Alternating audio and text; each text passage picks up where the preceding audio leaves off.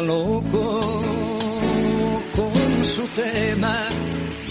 Cada loco, cada loco, cada loco con su tema. Qué lindo suena Serrat siempre, qué lindo, qué lindo suena Serrat. Y, y ahora ah, eh, eh, eh, es como, voy a pegarle el segundo volantazo del programa de hoy. Estamos hoy que los guiones estamos para romperlo. A veces pasa, a veces pasa, incluso además, no porque haya ocurrido nada extraordinario, sino porque hemos decidido literalmente romper un poco el guion establecido, porque yo ya me saturé de ricos. Como que empezaron a caerme un poquito mal. Disculpen que sea tan eh, sincericidio, no, mm, no me ya me saturé. Ya con tanto tanta plata para acá y tanta cosa para allá, como que dije otro rico porque teníamos pensado otro rico, un rico personaje. Lo vamos a posponer para otra semanita. No hay, no siempre hay opciones de hablar de estos personajes. Y vamos a pegar un salto de mata. No sé si se dice así, Lean, en la Argentina. Me están mirando con cara como que Alfredo. ¿Cómo que, qué, qué? No, eh, eh, Chris me ha puesto cara como diciendo, ¿qué dices? Lean ha puesto o- ojo plático, se ha puesto como diciendo, ¿pero qué dices, Alfredo? Pero que es eh, salto de mata. A ver, ¿cómo diría? Vamos a, lo voy a decir de otra manera y no lo voy a, sé que no lo voy a arreglar. Un cambio de tercio. ¿Se puede entender eso o tampoco? Tampoco. es- La En tu verdad generación, que con mate, mato- No. en mate en mano te digo, no entiendo nada. No, estoy mal, hoy estoy mal. Es un argot taurino que no pegaría porque no me gustan nada los toros, un cambio de tercio. Bueno, vamos a cambiar de tema. Vamos a cambiar absolutamente de, de eje. Estábamos, teníamos previsto a ese loco, que lo dejamos ahí, y pasamos, yo creo que a otro personaje de los, de los importantes a nivel mundo mundial. Quizás rico de verdad, pero en otro plano menos material. En otro plano más espiritual. Eh, no sé si Chris quiere seguir jugando a la divina adivinanza o quieres decir ya directamente de quién vamos a hablar en los próximos minutos para descubrir un poquito más de este personaje. Alfredo, vamos al grano. Que lo primero que, que hay que decir es que es que su nombre en realidad, aunque es conocido mundialmente como Dalai, Dalai Lama, no es Dalai Lama, ¿Cómo se llama? ¿no? Se llama Tenzin Gyatso y es el décimo cuarto Dalai Lama que ha existido. Evidentemente porque Dalai Lama, para los que no saben, yo me enteré cuando, por ejemplo, lo estaba investigando, es un título y no un nombre, ¿no? Y proviene del mongol Dalai, que significa océano, y de la tibetana Lama, que significa maestro reencarnado o gurú. Así que a los Dalai Lama se les consideran emanaciones de Buda, reencarnaciones de Buda, y por tanto es el nombre que recibe el dirigente de la administración central tibetana y el líder espiritual del lamaísmo o del budismo tibetano. O sea, vamos a hablar de Dalai Lama, que no es Dalai Lama, sino que es, eh, no lo voy a decir bien, es imposible. Me, esta, esta es prueba difícil, ¿eh? No le voy a hacer pasar esto a Abraham y a Lean. Tenzin Gyatso, no, es que es imposible. Eh, Gyatso, no sé. Bueno, el Dalai Lama, que todo el mundo sabe, que ven las fotos, que saben quién es. A ver, cuéntanos cositas de él, Abraham y, y Chris. Empieza tú.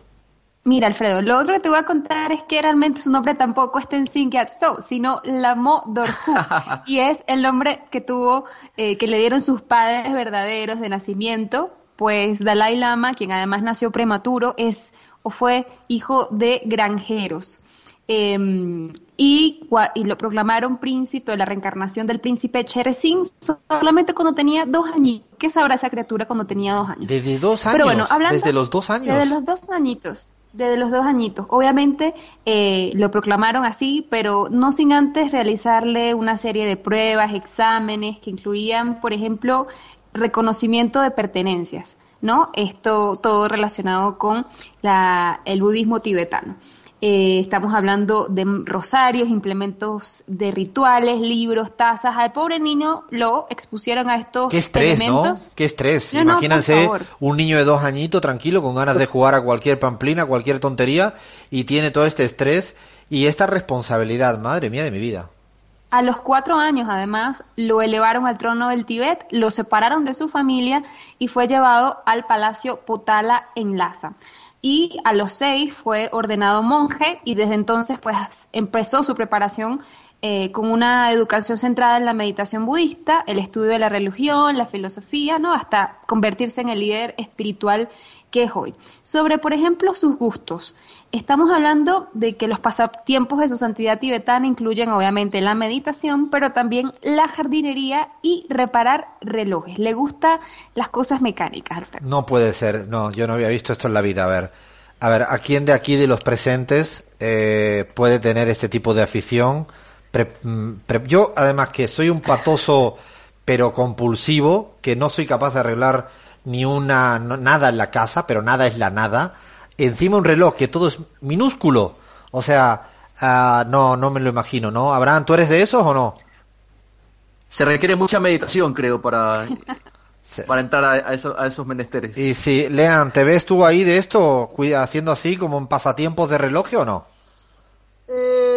Quizás lo podría considerar, ¿no? En algún, en algún otro momento de la vida. No puede ser, nos ha sorprendido aquí, ¿eh?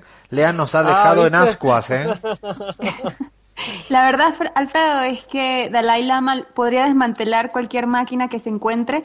De hecho, dijo que una vez estaba en el monasterio y reparó un proyector de cine, él mismo, sin guía y sin instrucciones. De hecho, se le, se le escucha decir eh, con frecuencia de que si no hubiese sido un monje, él hubiese sido ingeniero. Así que por allí ya, ya sabemos los gustos.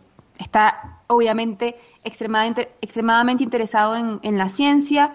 Eh, por muchos años, por ejemplo, he investigado cómo afecta la meditación en el cerebro. Y una vez dijo que si la ciencia prueba que algo del budismo es incorrecto, el budismo tendrá que cambiar.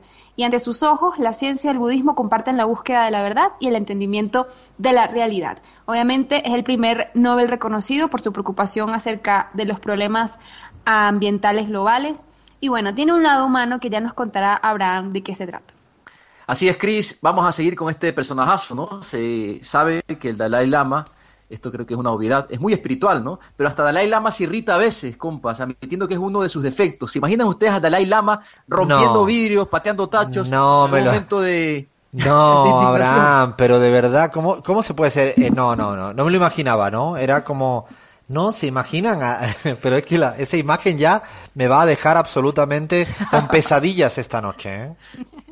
Qué esperanza, Pablo. Eh, así que es un hombre mal genio, es mal genio, pero bueno, eh, normalmente se considera de risa fácil y sonora, ¿no? Es, dulcero, le gusta mucho el dulce, y aunque lleva una dieta 100% vegetariana, se dice que cuando visitó México se animó Compañero Dalai Lama. Escucha, colega. Ya te veo, Lean, vendiendo tu pelo, vendiendo tu pelo allí con él, haciendo relojes y comiendo vegetariano. No puede ser, ¿eh? ¿Por qué no? Un cambio 180 grados. El nuevo corresponsal de la pizarra allí con el Dalai Lama.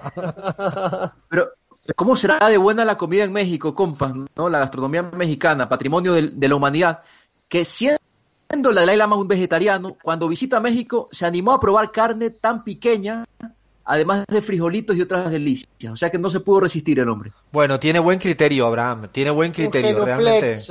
No, eso. A mí estas son la gente que me gustan con criterio. Hay que estar tranquilo cuando está tranquilo, pero si se emputa, se emputa. Eh, es vegetariano hasta que ve una buena comida en México y dice, aquí os quedáis. Esas son la gente que a mí siempre me... No, y además lo ha dicho, eh, antes lo decía Chris, y eso también me pareció interesante.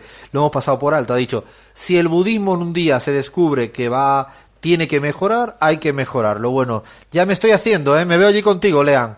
Eh, me, me estoy viendo allí contigo, ¿eh? Eso sí, como él comió cualquier cosita, yo estoy dispuesto a, cualquier cosa, ¿eh? Algún que otro permitido, como ah, el Dalai Lama en México. Lo que yo no termino de imaginarme es a Alfredo y a Leandro sin, sin pelo, Cris. No sé si tú los grafiques. No, no se lo imagina. Pelo y en silencio, imagínense. No, y además que hablamos por los y en codos. silencio, además. No, no, no. no. Yo, un, fotomontaje, no, no, no lo vamos a hacer nosotros. No, no me veo, ¿eh? Y si no, peluquín, ¿eh? Al canto, ¿eh? Rápidamente, peluquín. Eso sí, podríamos ganar mucha plata vendiendo pelo, el Lean y yo.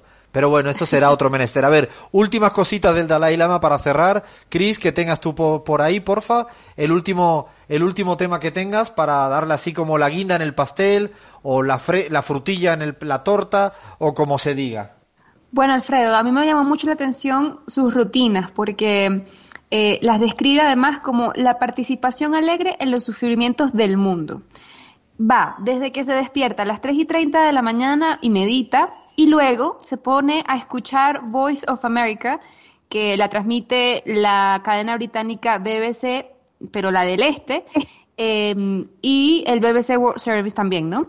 Y a veces, mientras medita, también se lee por ahí el Time y otros, otras fuentes de noticias para pues ponerse también en empatía con, con el mundo. Pero desde Es- las tres y media de la mañana... Es la primera persona, Chris, que eh, conozco que se levanta antes que Evo Morales, ¿eh?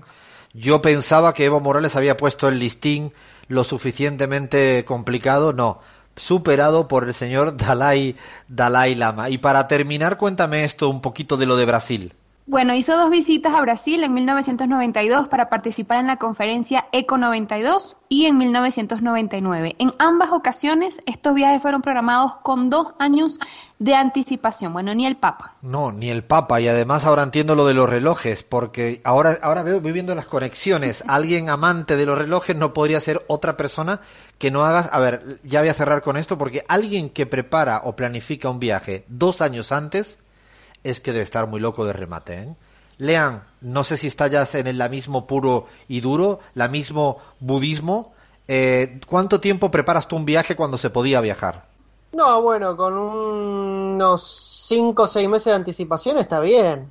Como mucho. Como mucho. A Cris no le pregunto porque siendo venezolana me va a decir un día después lo organizo. A ver, dime. No voy a decir nada, Fredo, porque no me vas a creer de todas maneras. Dilo, dilo, Pero no, dilo. ya es el ahora- momento de la verdad. ahora mismo, ahora mismo mínimo, mínimo con unos tres meses de anticipación. Si va a ser largo y si va a ser más cortito, pues por ahí como una semana. Dale, bien, Abraham. Sí, más o menos lo mismo, ¿no? Unos tres meses por lo menos, mínimo, sí.